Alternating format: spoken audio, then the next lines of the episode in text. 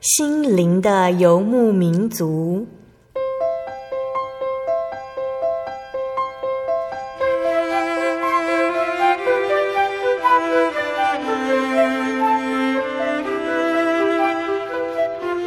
在这个谁都不管谁的后现代社会里，每个人的心灵都是游牧民族。成长的过程就是寻找的过程。每一颗漂泊的心灵，其实都在寻找生命的绿洲。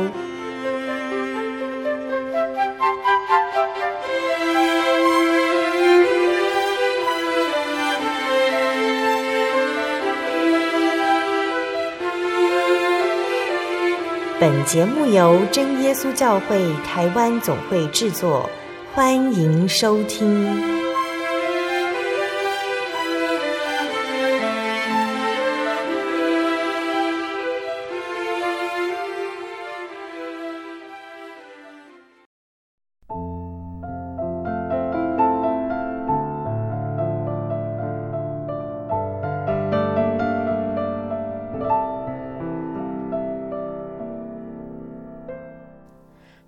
所在空中的听众朋友们，大家平安，欢迎收听今天的心灵的游牧民族节目，我是贝贝。大家这个星期过得愉快吗？时间又很快的来到夏天了，这几个月哦，天气忽冷忽热的，变化很大，大家一定要注意身体健康，小心不要生病哦。那贝贝在这里呢，还要再跟听众朋友们说哦。这段时间里呢，贝贝收到很多听众朋友们来信索取圣经函授课程，所以贝贝要再次提醒大家，来信都一定要写清楚你的姓名还有地址，贝贝才会知道怎么回信，要寄给谁。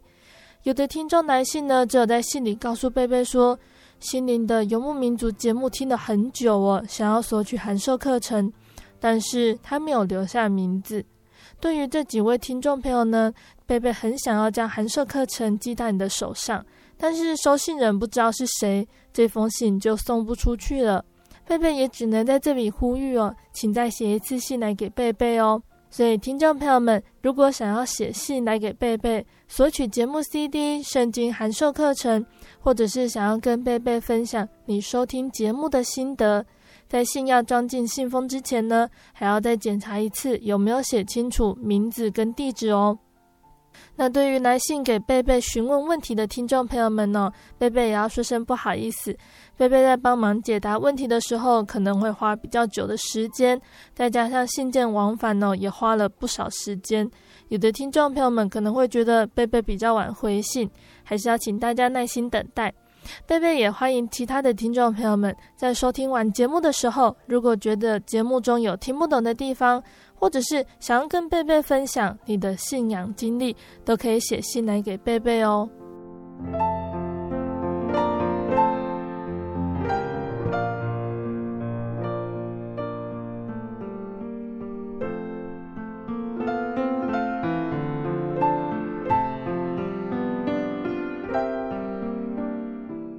今天要播出的节目是第九百六十四集《生活咖啡馆》绘本分享。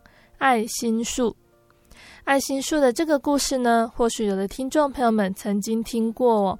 贝贝差不多是在国中年纪的时候听到这个故事，那个时候和同学哦都觉得这个故事很棒，很简单的可以打动人心哦。所以在这边要跟所有的听众朋友们一起分享这本绘本故事呢，是由谢尔希尔弗斯坦先生写出来的哦。故事的开头是这样子写的：从前有一棵树。他衷心喜爱一个小男孩，感觉这个故事很特别哦。这个小男孩每天呢都到树前去吃苹果、荡秋千，在树的周围玩耍，树好高兴哦。可是当小男孩一天一天长大，他对树的要求也越来越多了。树他则是尽其所能的一再给予。那听到这里，我们应该会知道哦，这是一个由一棵有求必应的苹果树和一个贪求不厌的孩子。共同组成的温馨又略带感伤动人故事哦。那希望借由这本绘本呢，可以教会我们施与受、爱人与被爱之间该如何去界定，能够更珍惜所有对你付出的人。无论是在我们得意或失意的时候，都能够学会珍惜。也希望听众朋友们能够找到所有爱的源头，得到这一份毫不保留的爱哟。那在开始要分享这本绘本之前呢，贝贝想要先来播放一首好听的诗歌。这首诗歌是听众朋友们点播的哦，他要点播的是《恩典的记号》这首诗歌。站在大海边。才发现自己是多渺小，登上最高山，才发现天有多高。浩瀚的宇宙中，我真的微不足道，像灰尘，消失也没人知道。夜空的星星。仿佛在对着我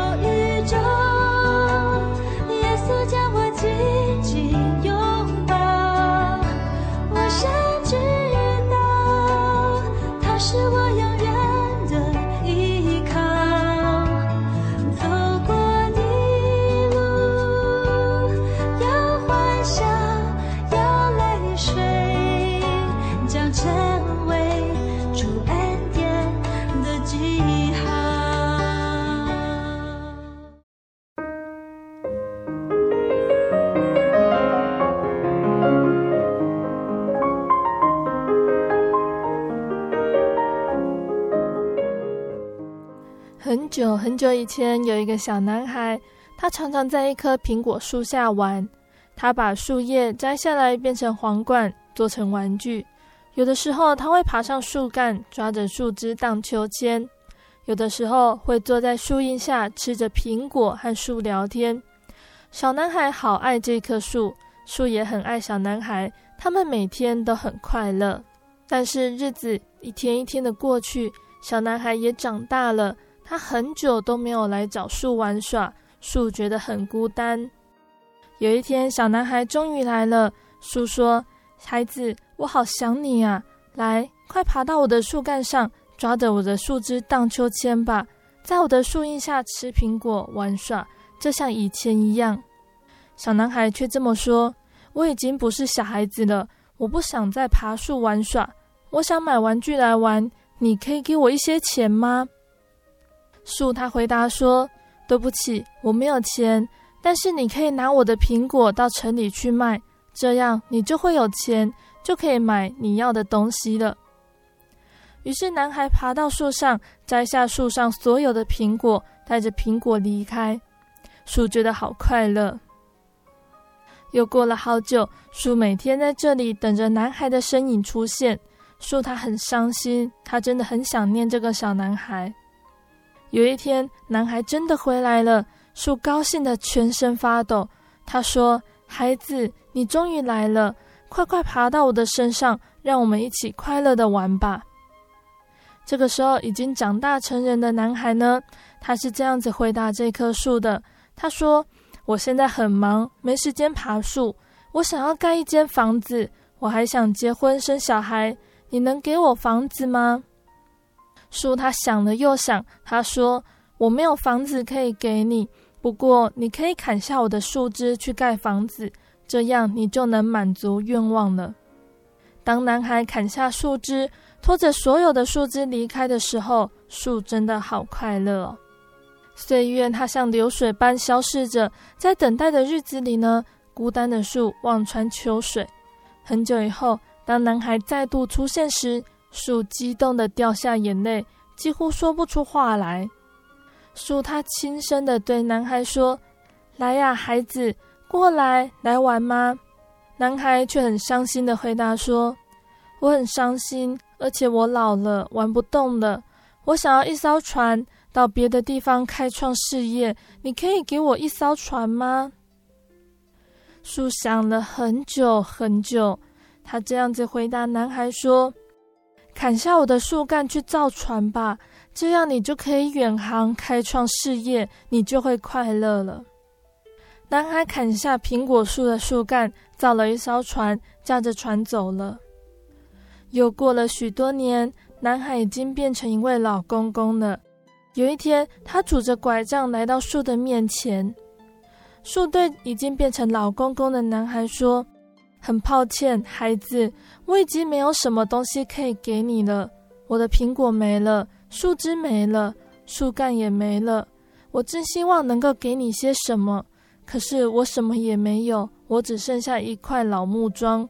我很抱歉。”拄着拐杖的男孩，他这样对树说：“我现在要的不多了，我只要一个安静可以坐下来休息的地方。”我好累，好累。于是树呢，他努力的挺直他仅有的身子，让男孩坐在他的身上休息。男孩坐了下来，树好快乐。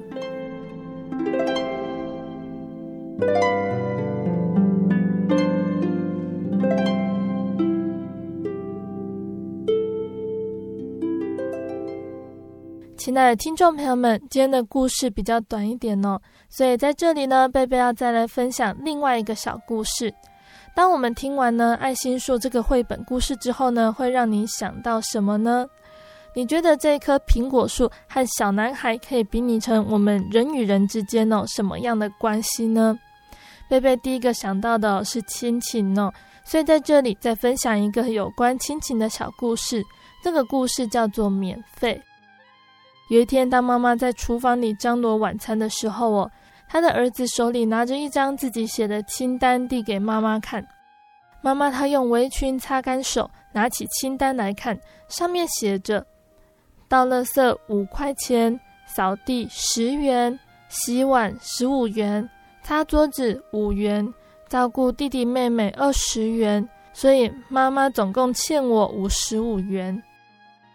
原来呢，这是小男孩自己列下他帮妈妈做了哪些家事之后，觉得很辛苦。他想到一般在外面工作都要给薪水，所以他很高兴地写下自己做了哪些工作，想要请妈妈付薪水给他。那小男孩的妈妈呢，看到儿子哦站在那里充满期待的样子哦，往事历历浮现在妈妈的脑海中哦，因此妈妈拿起笔，把纸翻过来，写下了一些字。妈妈写说：“我怀胎九月，你在我腹中成长，我带着你到处跑，免费。在多少深夜里，我陪着你，照顾你，为你祷告，免费。从你哇哇落地，很多艰苦难熬的日子，为你担忧，为你流泪，免费。你把以上都加起来，我的爱是免费。在许多不安的夜晚，许多焦虑，免费。”你所有的玩具、食物、衣服，还有为你擦鼻涕，这都免费。你把以上的都加起来，真爱还是免费。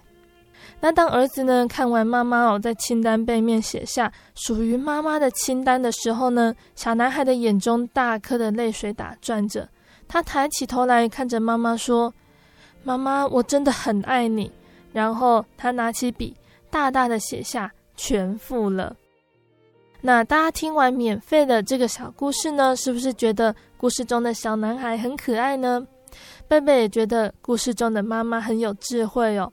那这个小故事是不是让我们更明白刚刚分享的绘本《爱心树》这棵树对小男孩的付出的呢？我们是不是哦，也曾经有像爱心树绘本中的小男孩一样，感受到完全付出的爱呢？而如果我们在听完绘本之后，我们对于小男孩的行为感到生气哟，也要想想看，我们是不是也曾经同样的不珍惜别人的付出，忽略别人的爱呢？爱心树给我们讲述了一个简短但是却耐人寻味的故事哦。一棵大树很爱一个男孩，经常向男孩提供他所有需要的东西，而男孩呢，虽然经常接受大树的奉献还有施舍。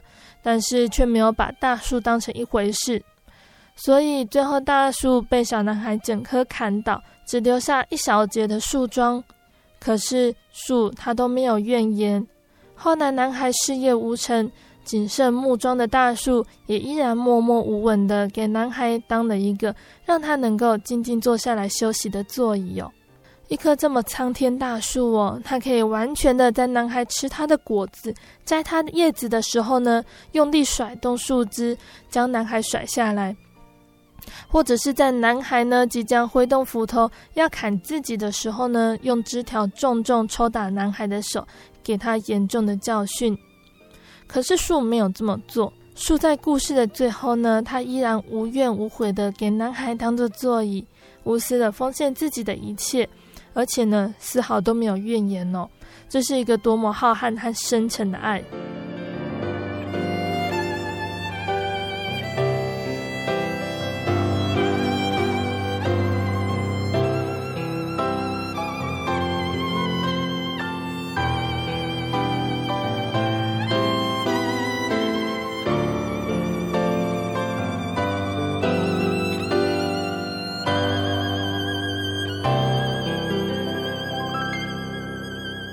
有的人呢、觉得大树呢，它是大自然的代表，而男孩呢，就是非常贪心的人类代表哦。起初呢，人类对大自然的奉献感激不尽，但是随着时间的流逝，便开始觉得这一切都是理所当然的，于是开始疯狂的向大自然索取。而有的人觉得这棵苹果树呢，是代表着父母，父母无私付出所有的爱，只是因为孩子。有的人觉得这棵大树呢，可以代表着朋友，有的朋友愿意慷慨解囊、赴汤蹈火、两肋插刀，只是为了友情还有道义。有的人觉得这是一个爱情哦，为了生命中最珍贵的真爱，愿意用尽所有的来换得情人的心。那听众朋友们，不知道是不是也这么觉得呢？那贝贝刚刚提到哦，这些他们都是我们生命中的那一棵爱心树。在我们需要他们的时候呢，都会毫无怨言的帮助我们、支持我们。而我们多像那个男孩，有了快乐会独自享受，一有困难挫折才会想起爱心树。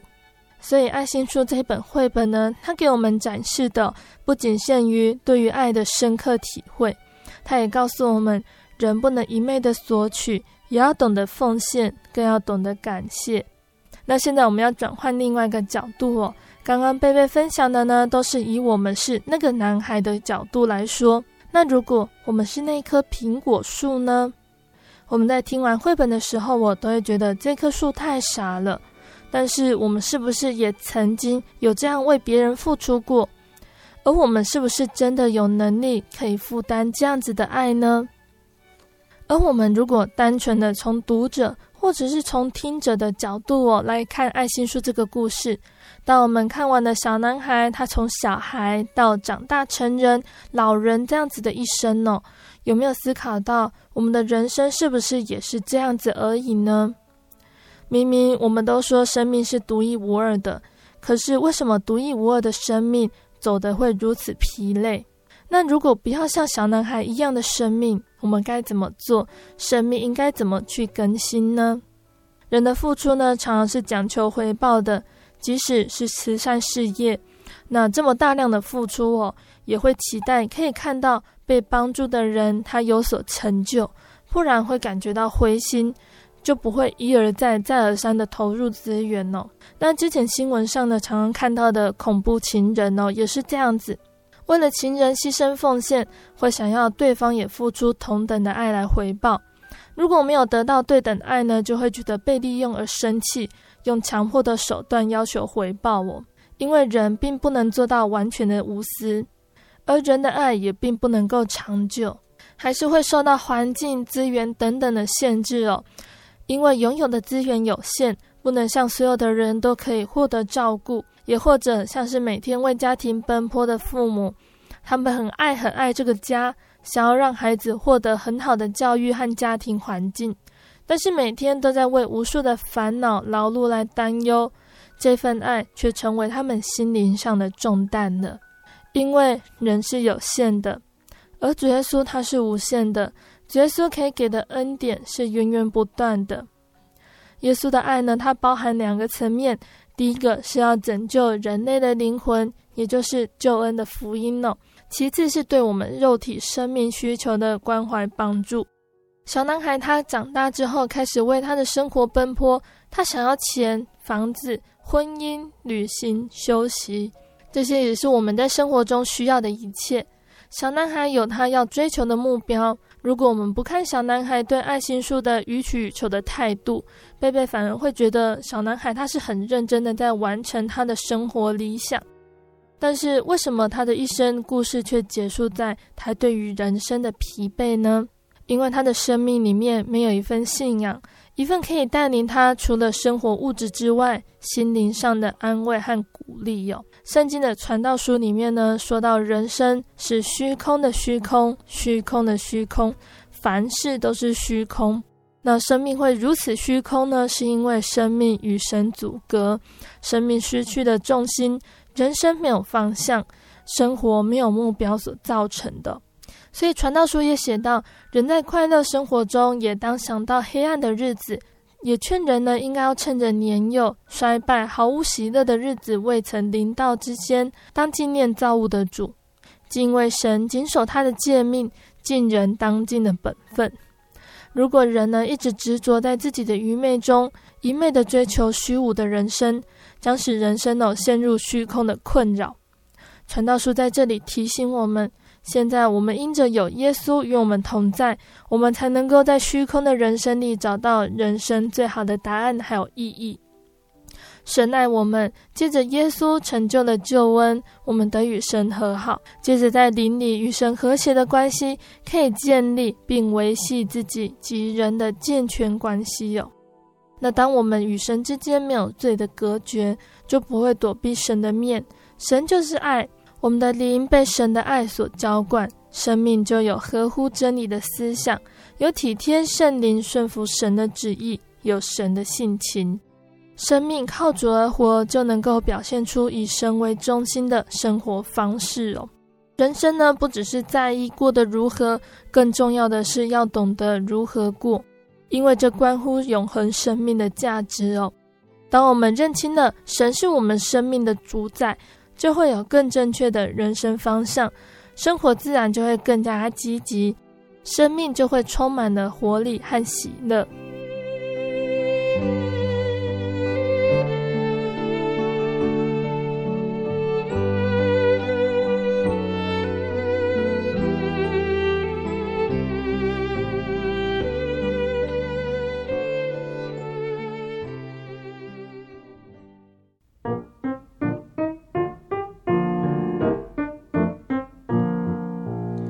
小孩子的朋友是谁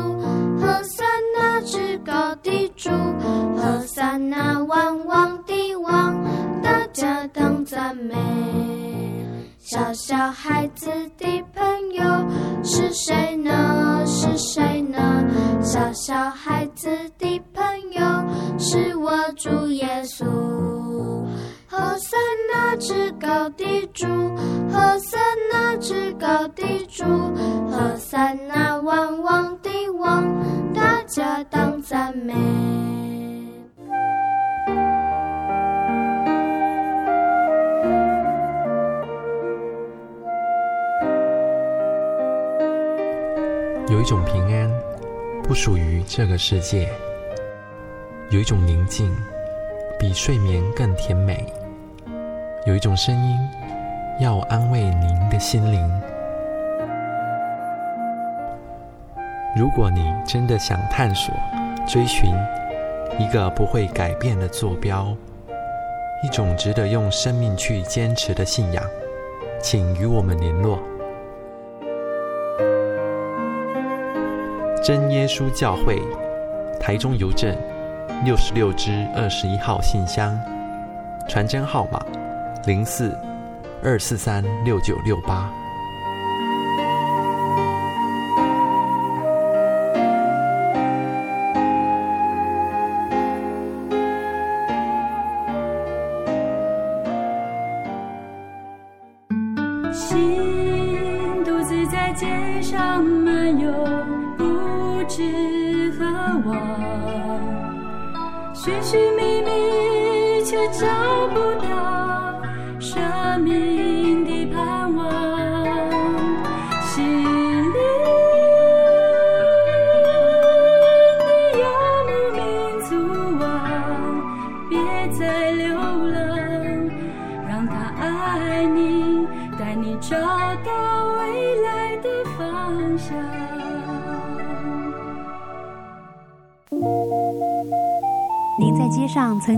这样的招牌“真耶稣教会”吗？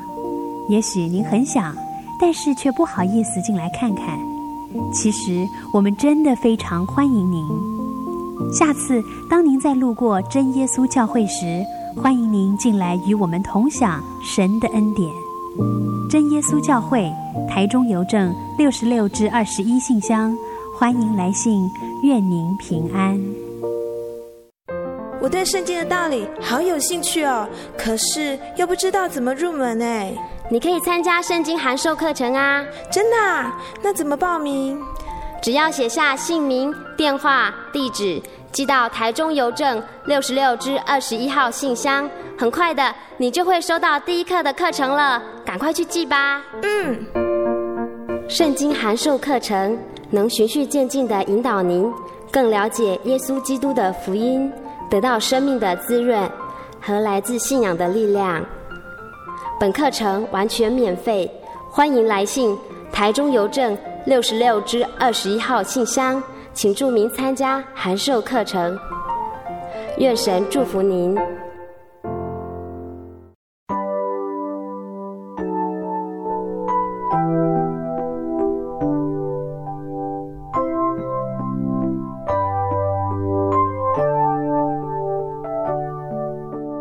亲爱的听众朋友们，欢迎回到我们的心灵的游牧民族，我是贝贝。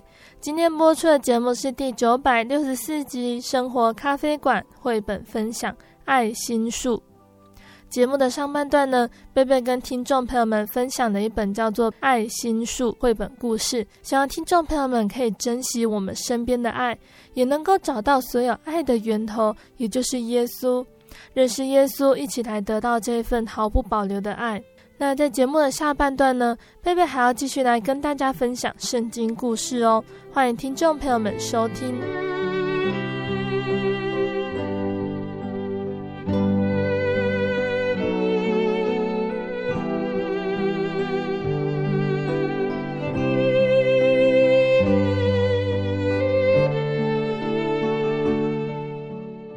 爱的听众朋友们，在下半段时间呢，贝贝要来分享一段圣经故事哦。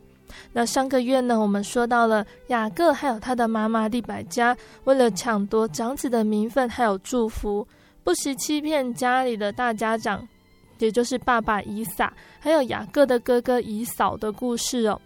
那当以扫知道他被弟弟雅各以欺骗的手段夺走了长子的名分，他非常的生气。他发誓，在爸爸伊撒去世的那一天呢，他就要将雅各杀掉。雅各为了逃避哥哥的愤怒，跑到了利百加的娘家，也就是舅舅拉班那里生活了二十年之久哦。那在这二十年里，雅各他不但是寄人篱下，他还尝到了种种被欺骗的滋味。如果不是真神与雅各同在，雅各那后来也不会从舅舅拉班手上得到这么多的产业，还有结婚生子哦。那我们今天要说到，当雅各他离乡二十年，想要回家的时候，他的心情是如何？他在路上还会遇到什么事情呢？在这漫长的二十年中，哥哥以扫是不是还保持着愤怒？他会不会原谅这二十年不见、抱持回忆的弟弟呢？我们一起来聆听接下来的故事哦。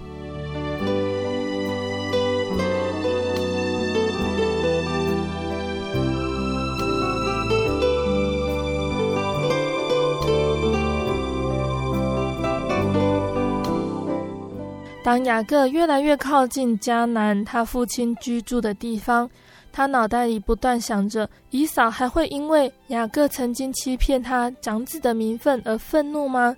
他还想杀雅各吗？雅各他还记得神在伯特利，也就是雅各梦见天梯的地方对他的应许。神说他必保守雅各的平安，使雅各再次回到父亲的家去。因此哦，雅各他就跟神祷告，他说：“神呐，从前当我离开这个家，我一无所有，只有这一根杖。现在你已使我富裕，又带着这么多的家人和大群的牛羊回来，我不配得你恩慈的看待，但求你使我免受以扫伤害。”他们走着走着，雅各一群人呢，就来到了一个叫做雅博渡口的地方。那天晚上，雅各就打发他所有的家人、仆人还有牲畜，全部都渡过河去。那天晚上，雅各他想要独自一个人安静的思想。那在夜晚呢，悠长的时间里呢，黑暗中有一个人出现在雅各的面前，还跟雅各角力。雅各他扑起身子来保护自己，两个人相互僵持，扭作一团。经过很长的时间，双方还是不肯放弃。突然间，即将要天亮了，那个陌生人就用力在雅各的大腿骨那里摸了一把，使雅各的骨节脱臼。雅各这个时候猜到了，这个与他角力的人呢，并不是普通的人。当那个陌生人转身要离开的时候，雅各却抓住他，恳求他的祝福。那个陌生人就问他说：“你叫什么名字？”雅各回答：“我的名字叫雅各。”那个陌生人他就这样对雅各说：“我要给你一个新名字，你要叫做以色列，意思是挣扎坚持到底的人，是神的王子。你与神还有人较力比试，都已坚持到底。你又紧抓着神的应许，经历无穷的艰困，你已经得胜了。”这个陌生人给雅各祝福以后，便离开了他。这个时候，太阳已经升起，光照大地。雅各他跛着脚渡过河，他知道他再一次遇见了神。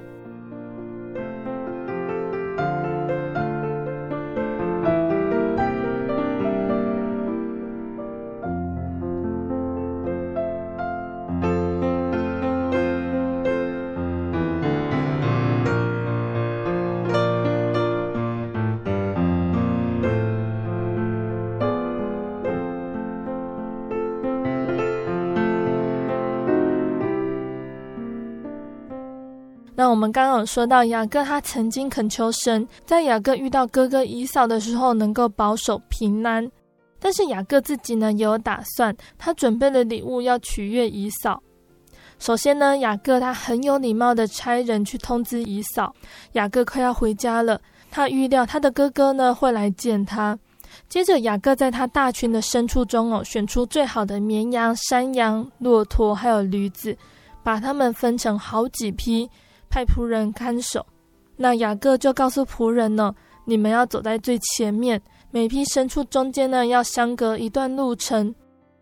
当遇见姨嫂的时候呢，他一定会问这些牲畜是谁的，你们就告诉他，他们是属于他的仆人雅各的，也是要送给姨嫂的一份礼物。雅各他是这么打算呢，每个人都喜欢收礼物的。”或许姨嫂她的态度会变得温和一点。不久呢，就有消息传来，以扫呢，他真的出来迎接雅各，但是雅各他却感觉到绝望哦，因为仆人告诉雅各，以扫他带着四百个强壮的壮丁过来了。雅各他是这么猜想，以扫呢，他肯定是准备要来攻击他了。雅各迅速把他的家人都分开。接着，他就鼓起勇气走到最前面去迎接以扫。他一见到以扫，便跪了下来。以扫却冲到前面来，伸开双臂搂着雅各的脖子，两个人欢喜地拥抱在一起。雅各一见到以扫，真的已经宽恕他了。他是多么感谢神呐、那以扫呢？本来打算要跟雅各一起走回家，但是雅各只能慢慢地走。因为雅各的队伍里有孩子，也有牲畜需要照顾，不能跟以扫他们的壮丁一样走得那么快。于是两兄弟呢，在那个地方道别，但是都已经互相和好了。之后神呢，神指示雅各，要往伯特利那个地方去，在那里献祭给神。伯特利呢，就是雅各要去舅舅家的时候梦见天梯的地方。雅各就对他家中的人说：“你们要自洁，更换衣裳。我们要起来上伯特利去，在那里我要煮一座坛献给神，就是在我遭难的日子应允我的祷告，在我行的路上保佑我的那位神。在伯特利献完祭之后，我神他再次向雅各显现，再次提起那个从亚伯拉罕的时候说起的应许。”此时的雅各已经经历了很多事件风波，他真正明白他所拥有的长子名分和祝福是多么的重要。不只是在这个世界上有神保守，神也将一路带领他在信仰上更加成熟，更加依靠神。雅各回到迦南地，和他的父亲以撒同住我。从前非常疼爱雅各的利百加，却在雅各离家的这二十年中过世了。雅各再次回到父亲身边呢，让以撒得到了安慰。以撒此时也真正接受神当初在利百加怀孕的时候说出的预言，也就是大的将要服侍小的，小儿子要得到长子的祝福这个预言呢。最后，以撒在雅各还有雅各的子孙陪伴下过世了。以扫和雅各一起安葬的父亲。以扫和雅各呢，虽然已经和好了，但是碍于双方在这二十年里拥有的家人牲畜都非常的多，于是他们在安葬父亲之后，最后还是分道扬镳了。但是至少雅各很开心呢，因为他与哥哥之间已经没有恨，没有恐惧了。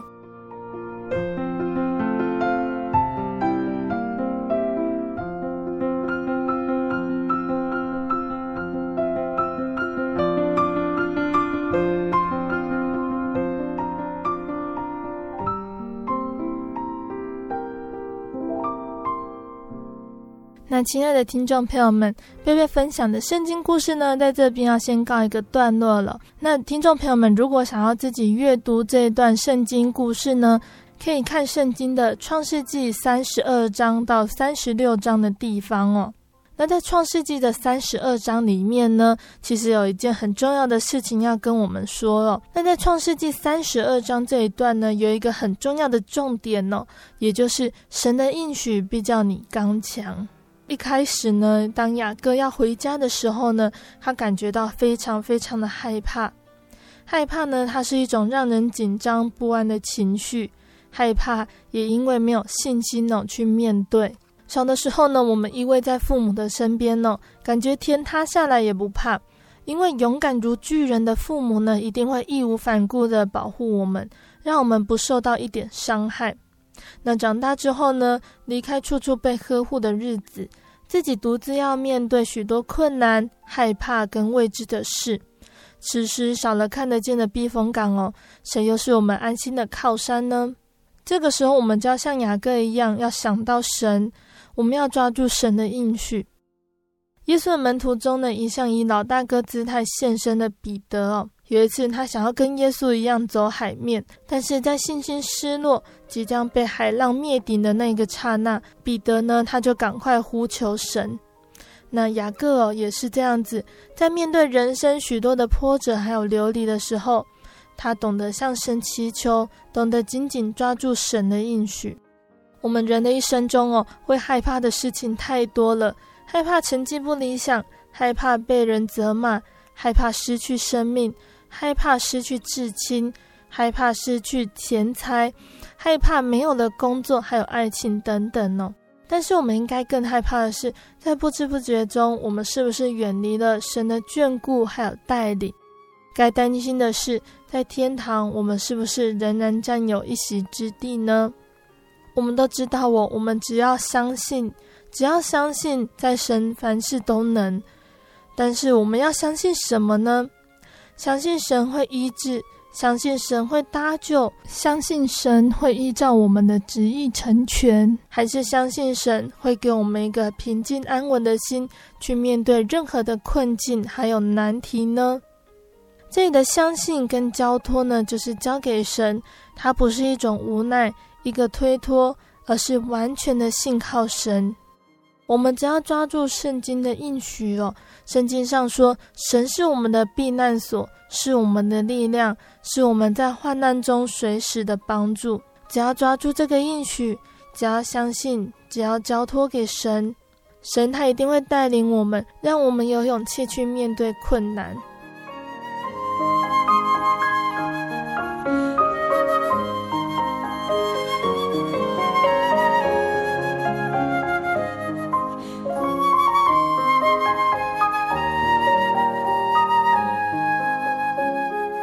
雅各呢，他在雅伯渡口跟神角立哦。那我们的人生呢，其实也都会遭遇这个雅伯渡口哦，也就是要独自一个人面对困难，有的时候身上也带着伤痕的印记，但是都不能忘记要紧紧抓住神，完全顺服神的带领。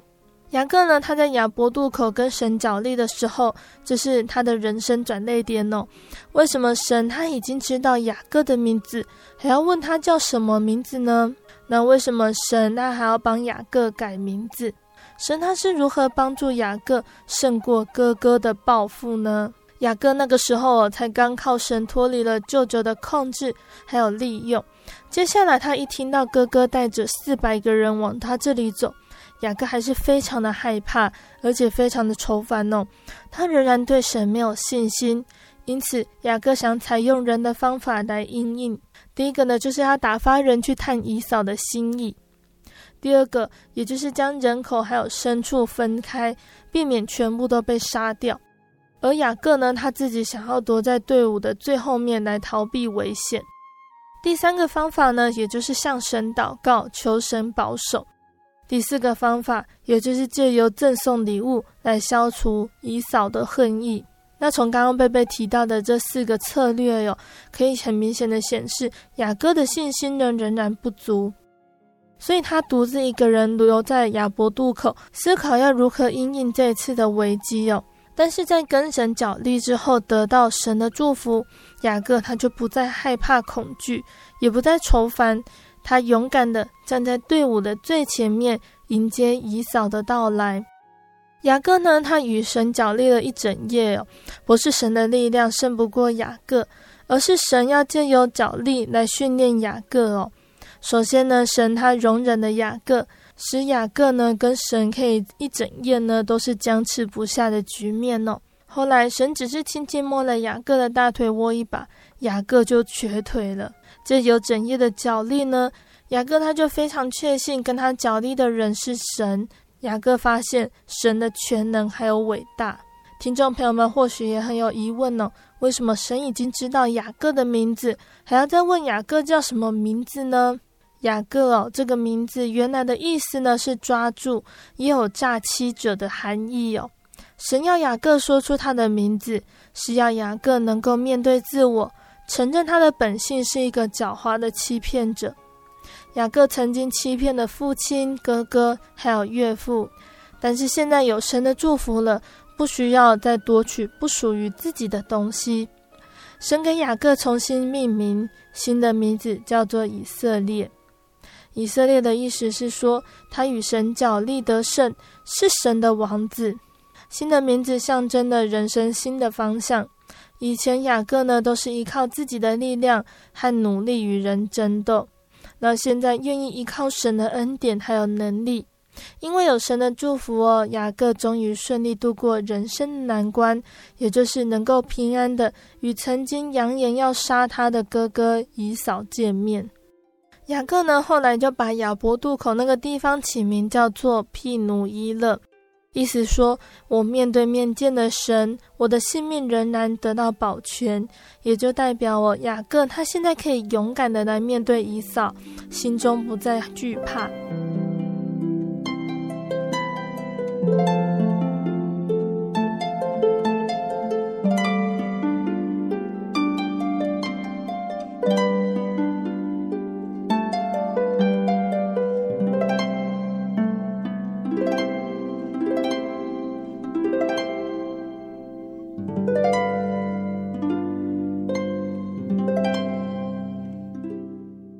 这段故事也告诉我们呢，伤痕呢是化解危机的关键呢。当雅各他一个人独自留在亚伯渡口，在思考如何借由肉体的力量来战胜以扫，但是神让雅各瘸腿。当雅各带着伤痕，他无法再依赖肉体，只好转而祈求神的祝福哦。那当以扫带着四百个人来迎接雅各的时候，雅各带着许多牲畜作为礼物。这或许呢，无法化解两个人之间的仇恨，但是当姨嫂见到雅各一跛一跛的走路，而且雅各的态度极其谦卑，姨嫂或许会这么觉得：一个满得长子祝福的雅各，既然会瘸腿跛脚走路，雅各的伤痕软化了强势的姨嫂，化解了姨嫂多年埋藏在心中的怨恨。于是姨嫂将雅各抱住，又搂着他的颈项与他亲嘴。神打伤了雅各，使雅各瘸腿走路，竟然成为化解兄弟间仇恨的关键呢。那伤痕呢，使我们认识自己的无能，并且认识神的大能。那在圣经新约中的使徒保罗也是一样哦，他身上也有伤痕，就是有一根刺加在他的肉体上。保罗曾经三次求过神呢，叫这刺离开，但是神却这么对保罗说。我的恩典够你用，因为我的能力是在人的软弱上显得完全。所以，当我们身上带有伤痕、软弱的时候，我们不要伤心失望，更要紧紧抓住神，叫神的能力覆庇在我们身上，相信神必指引我们的道路，因为我们什么时候软弱，什么时候就刚强了。那雅各呢？他先认识自己的软弱，再来认识神的全能，才能够专心的依靠神。雅各他愿意完全顺服神的带领，也化解了两兄弟多年的恩怨哦。我们如果想靠自己的能力来解决困难哦，那心里面常常还是会觉得充满惧怕跟恐慌哦。我们都会想要把自己像雅各一样堵在队伍的最后面。那如果我们能够完全依靠神的带领，心中就会是平安跟喜乐，就会走在队伍的最前面。因为我们已经将重担卸给神，心里就得享安息。圣经的希伯来书四章十五到十六节说：“因我们的大祭司并非不能体恤我们的软弱，他也曾凡事受过试探，与我们一样，只是他没有犯罪。”所以，我们只管坦然无惧地来到施恩的宝座前，我要得连续、蒙恩惠、做随时的帮助。雅各面对困难呢，他愿意放弃依靠人的力量还有智慧，完全依靠神的带领，接受神的祝福。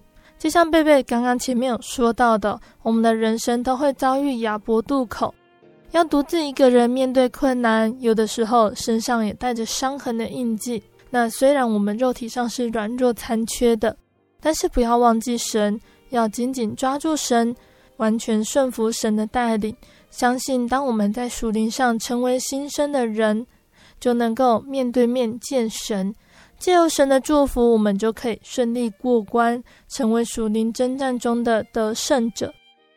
而以撒跟雅各这对呢，因为争利而成仇的兄弟有。那本来会像我们预期的一样，是仇人相见大打出手，才能够了结二十年来的怨恨跟愤怒。争端是由恨意引起的。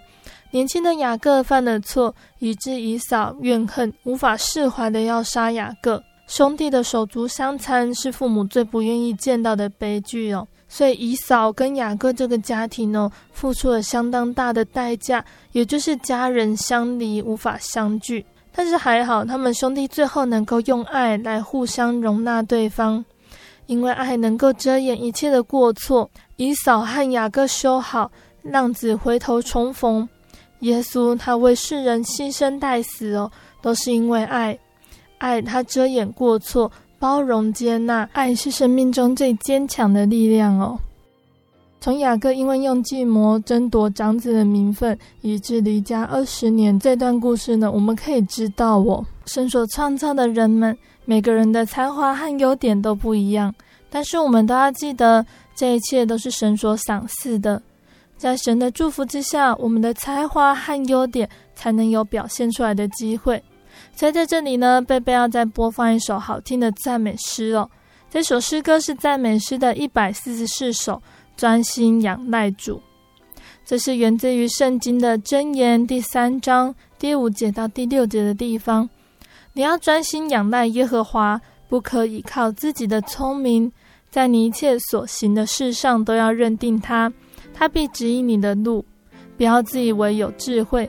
要敬畏耶和华，远离恶事。你要专心啊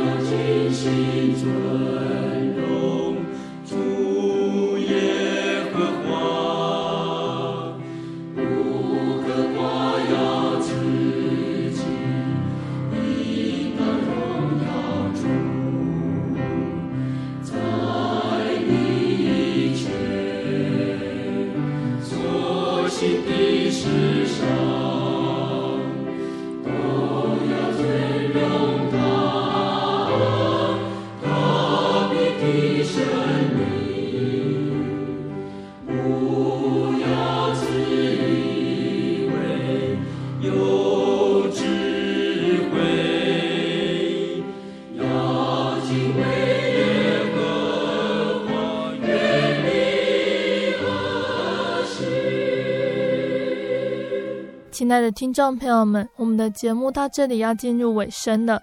如果你喜欢今天的节目，欢迎来信索取节目 CD。如果你在收听节目之后，想要更了解真耶稣教会和圣经道理，欢迎来信索取圣经函授课程。来信都请寄到台中邮政六十六至二十一号信箱，台中邮政六十六至二十一号信箱，或是传真零四。二二四三六九六八零四二二四三六九六八，听众朋友们也可以到你家附近的真耶稣教会认识耶稣。可以上网搜寻喜信网络家庭，查询家里附近的真耶稣教会的聚会时间地址，或者是智慧型手机下载“我要去教会”这个 APP，就可以找到邻近的真耶稣教会。诚挚的欢迎听众朋友们来到真耶稣教会参加聚会，一起共享主耶稣的恩典。我是贝贝，我们下个星期再见。我的心是一只鸟，飞行介于黄昏与破晓，阳光下。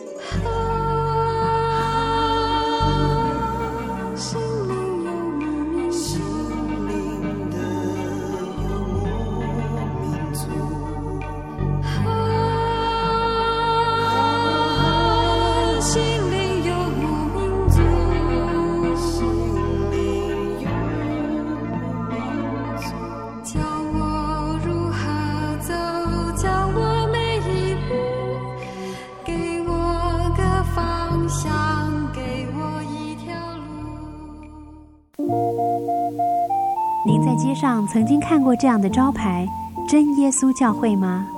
也许您很想，但是却不好意思进来看看。其实我们真的非常欢迎您。下次当您在路过真耶稣教会时，欢迎您进来与我们同享神的恩典。真耶稣教会，台中邮政六十六至二十一信箱，欢迎来信，愿您平安。我对圣经的道理好有兴趣哦，可是又不知道怎么入门呢？你可以参加圣经函授课程啊！真的啊？那怎么报名？只要写下姓名、电话、地址，寄到台中邮政六十六至二十一号信箱，很快的，你就会收到第一课的课程了。赶快去寄吧！嗯，圣经函授课程能循序渐进的引导您更了解耶稣基督的福音。得到生命的滋润和来自信仰的力量。本课程完全免费，欢迎来信台中邮政六十六至二十一号信箱，请注明参加函授课程。愿神祝福您。